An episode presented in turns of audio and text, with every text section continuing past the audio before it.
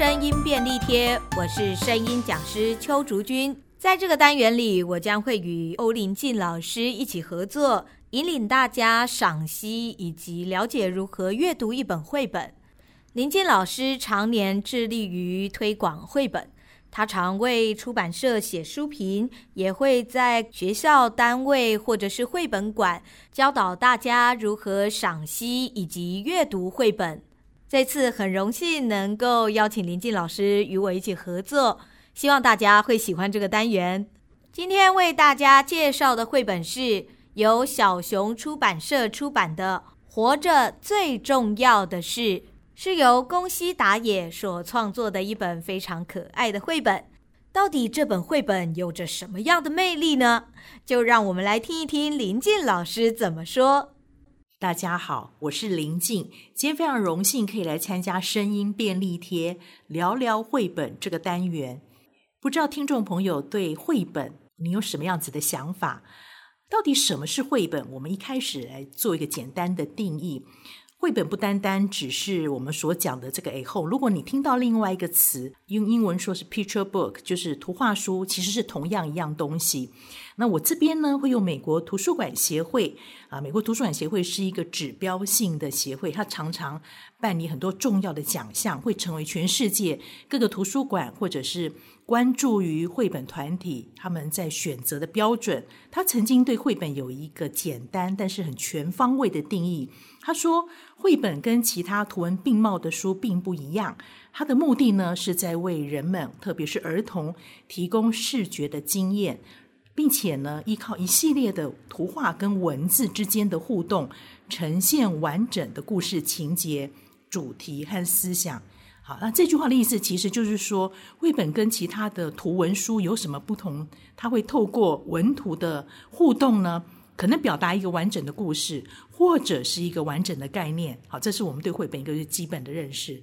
今天要跟大家分享的是刚才竹君老师有跟大家提过的，小熊出版社出版的。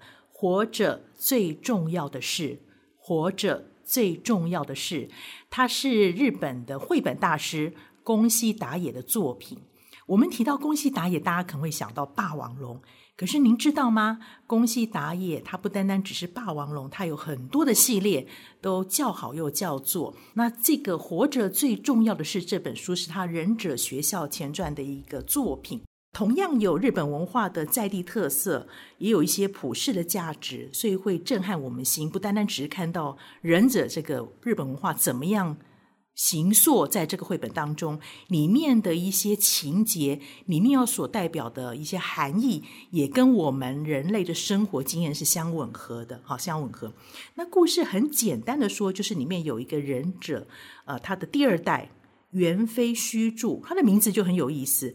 猿是那个猿猴的猿，猿猴飞，然后需要帮助。所以，当我们望文生义，你听他的这个名字呢，你就觉得说，哎，好像真的需要什么帮助哈。这是讲到他自己整个学习过程。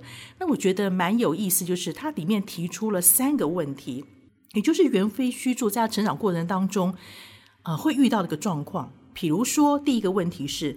到底要好好的学习，努力的学习，用力的学习呢，还是要好好玩耍？我想这也是父母亲常常在教育上面会有一些争执，会有一些因为看法、价值观不同而起的一个呃辩论。那这也放在猿飞须助的成长过程当中，爸爸要他好好玩耍，妈妈却说不行，要好好学习啊。那这其实也。让猿飞须助去想想看自己的状况。那第二个问题是，如果碰到霸凌事件啊，霸凌事件在日本社会其实常常经验，在台湾社会这几年来也是一个被提到台面上让大家省思的一个问题。啊，猿飞须助碰到别人的欺负，他到底是要反击呢，还是要逃避？这就提到了孩子成长的过程当中。人与其他人的关系互动上面，我们要怎么样来拿捏才合宜？好，才合宜。那第三个，更是人生的大哉问。好，人生的大哉问：人死后到底是上天堂还是下地狱？人死后到底是上天堂还是下地狱？那这也是面对生命的时候，我们要保持什么样的态度？这三个问题形成了这本书很有趣的故事的主轴。那袁飞虚住在成长过程当中，他有很多。手下，因为他是这个忍者的二代嘛，旁边很多罗罗，那个他等于是少主，很多罗罗在支撑着他，陪伴着他，一起来面对这三个问题。可是，当他真正要思考这三个问题，做一些抉择的时候，他却得到了这个城主，哦，这个城主有一个城主的帮助，所以这是蛮有趣的一本书，让我们可以当中有很多的醒思。绘本不单单是文字节奏形塑他的故事。更重要是它的图像里面的趣味性，比如说爸爸妈妈如果带着孩子，可以来观察这里面各个角色他们的表情，还有呢他们所在的位置，还有呢他们所在那个画面上的位置，呃，甚至他肢体的动作。好，比如说举个例子。刚刚我们提到的第二个问题，当元妃虚竹这个主角碰到霸凌事件的时候，他在想：我是不是要以牙还牙？好，那个画面上就把手伸长，这是日本绘本画面上常出现的一个情况，就是人体的比例不同，那个手部突然间变得很大。那它其实反映了孩子发展当中一个特色，就是孩子动口比动手慢，所以常常越小的孩子，他的那个肢体语言越。越剧烈啊，所以越小的孩子，他可能肢体语言呢越直接越剧烈，这就呈现在绘本的画面上面。所以你发现那个手突然变大，看到孩子的状况啊，所以这边也可以跟爸爸妈妈做一点分享，可以带着孩子读读这个故事，带着孩子看看这个画面，然后旁边人物的表情特色都形塑这个故事的氛围。好，跟大家简单分享在这边，我们声音的部分要请。竹君老师来带领大家一起来探究。谢谢林静老师的介绍。我们在念绘本，应该说我们在读绘本，我们在讲绘本给孩子听的时候，我们常常就会陷入一个就是念绘本的状态。可是这样子是不会让孩子听进去的。所以，我们其实只要把你的情绪带进去，请各位先思考一下：如果今天你希望你的孩子以学习为主，不要这么的贪玩，你的情绪会是什么样呢？我们来请林静老师来为我们示范一下。那你要好好学习。爸爸的观点呢，是希望虚竹可以好好的玩耍，快乐的长大。如果你心里是这么希望的时候，我相信这个情绪一定是不一样，对吧？我们来请林静老师来为我们示范一下。那你要好好玩耍。我妈妈跟爸爸在说话的时候，妈妈会是用比较认真，你要好好学习啊。你要好好念书，不要再这么贪玩了。你看，我们当 当我们希望孩子好好念书的时候，我们那个声音就是会比较沉，然后会是你记得一定要这样，好像是在训诫的感觉。可是因为我们希望他玩，希望他开心，他快乐，所以我们的语气里自然就会比较轻松。那你要好好的玩啊，哎，记得好好玩就好了，好好玩就好了。哎，不用那个六十分，只要考六十分都行。也就是会用一个比较轻松的态度去说。所以即使是同样一个人的声音。只要你用不同的心情去看待，它就会有不一样的情绪感觉，并不一定要特别去变身，做一个男生的声音，或一定要去做一个女生的声音，其实并没有需要一定要这个样子。再来的话，在这个故事里面还有一个非常重要的角色，叫做城主。他在这本绘本里就像是教育者跟引导者一样。当我们要成为一个教育者或者是引导者的时候，我们会用比较震惊、比较稳定的声音去跟孩子说话，免得会让孩子觉得我们只是在跟他开玩笑，他们就不会这么在意。那怎么样去做出这么震惊、这么稳定的声音呢？其实非常简单的一个做法就是，当我们注视着对方的眼睛，看着他，然后好好的这样说话。就像现在，大家应该就会发现，我现在的声音听起来就好像会讲得比较慢，而且会比较稳重。所以，其实我们要去做出这种比较正经、比较稳定的方式，就是注视着对方的眼睛。因此，我们在跟孩子说话，我们希望孩子能够听我们说话的时候，呃，我常常会跟我的学员，也就是家长们说：你希望孩子们把你的话听进去，首先一个很重要的点就是你真的要看着他。当你在看着他的时候，你要注意你是不是过度的有太多的情绪。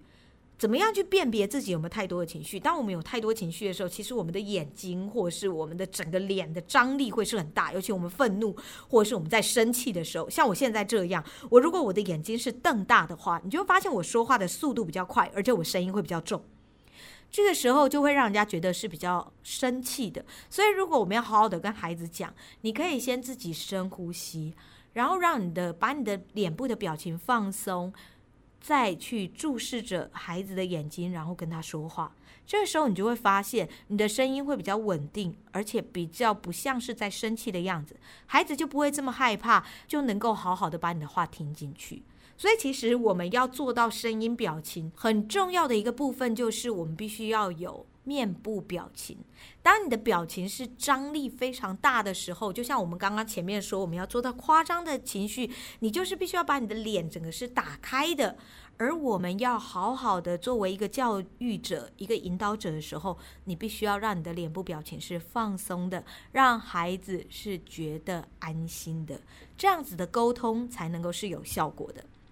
我在拿到这本《忍者学校前传：活着最重要的是》这本绘本的时候，我觉得这本绘本非常的有情绪画面，尤其是很多 忍者跑出来，然后帮助须助去解决问题的那个画面，让我觉得超有趣的。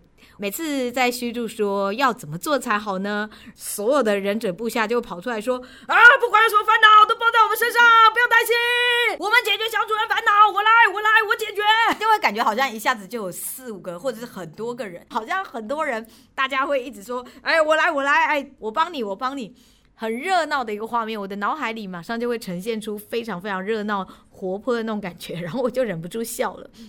觉得宫西达也很厉害，就是他很会用一些拟声词，比如说他就会有脚步声的咚咚咚咚咚。看到那几个咚咚咚的时候，我就会仿佛听到大地在震动，然后有几百个忍者跑出来，大家一起喊着：“哎，交给我，交给我，支持老爷，支持夫人！”众声喊的那种感觉，我真的看到这个绘本这几页的时候，我都会直接笑出来。有一幕就是所有的忍者从水里冒出来，水里冒出来这个地方跟刚刚那样蹦蹦蹦蹦蹦蹦跑步的差别就在于，呃，跑步的话是跑过来，有什么烦恼都包在我们身上。我现在在对着麦克风说话的时候，我是让我的身体真的就是从麦克风的左边。走到麦克风的右边，所以它就会有一个往前跑的感觉。好，那如果是从水里冒出来，这个时候你就可以把你的身体稍微有点微弯，就好像是我们躲在水底下一样，然后再把身体往上抬起来。而我们从水里出来的时候，会有一个啊这样子，好像尬口的去吐一口气的感觉。所以现在会是由下往上，有什么烦恼都包在我们身上。第一个字特别用力，把我的身体从水里抬起来，然后再把声音喊出来。那为什么会是喊出来呢？因为我们要想办法让自己浮在水面上，所以我们的下半身其实是还是维持一个力量的。因此，我们的身体会感觉有点在用力的感觉，而且因为在水里是晃动的嘛，我会让我的声音感觉有个晃动的感觉。这样子的话，就可以像是从水里冒出来。其实忍者他们是在水里是有含一根管子的，如果是在水里闭气再浮上来，那感觉又会不一样哦。你如果是闭气再浮上来，就会是啊有什么有没有会有一个啊会有一个这样子的感觉，因为我们本来憋气，然后把把声音打开，我们可以借由这样子的声音呈现，去做出他们是跑过来，还是突然从石头后面冒出来，或者是从水里冒出来，各种不同的声音的情绪。因此，我们要表达这本绘本的时候，会用比较俏皮、活泼，然后比较夸张的方式。我可能就会把我的眼睛夸张的张大，像是惊讶说“哇”的那种感觉，就会是很久很久以前说到这一位城主，做比较大的声音呈现。而且大家会发现，我刚刚其实是有故意的夸张放慢，做等比例放大。什么叫等比例放大呢？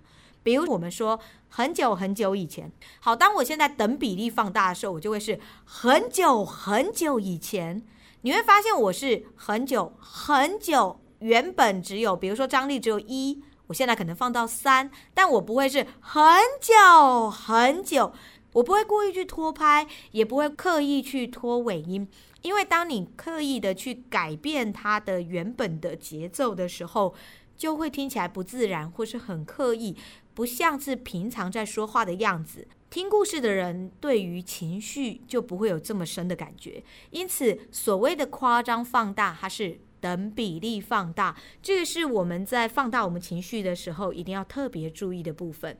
今天我们的介绍就到这边，希望能够给大家对于绘本有另外一个不一样的欣赏视野。听完节目，如果你有任何的想法或有任何的问题想要询问我们，都欢迎各位可以留言给我们。当然，也希望大家可以订阅、分享我们的节目。那我们今天的节目就到这边，谢谢大家，我们下次见，拜拜。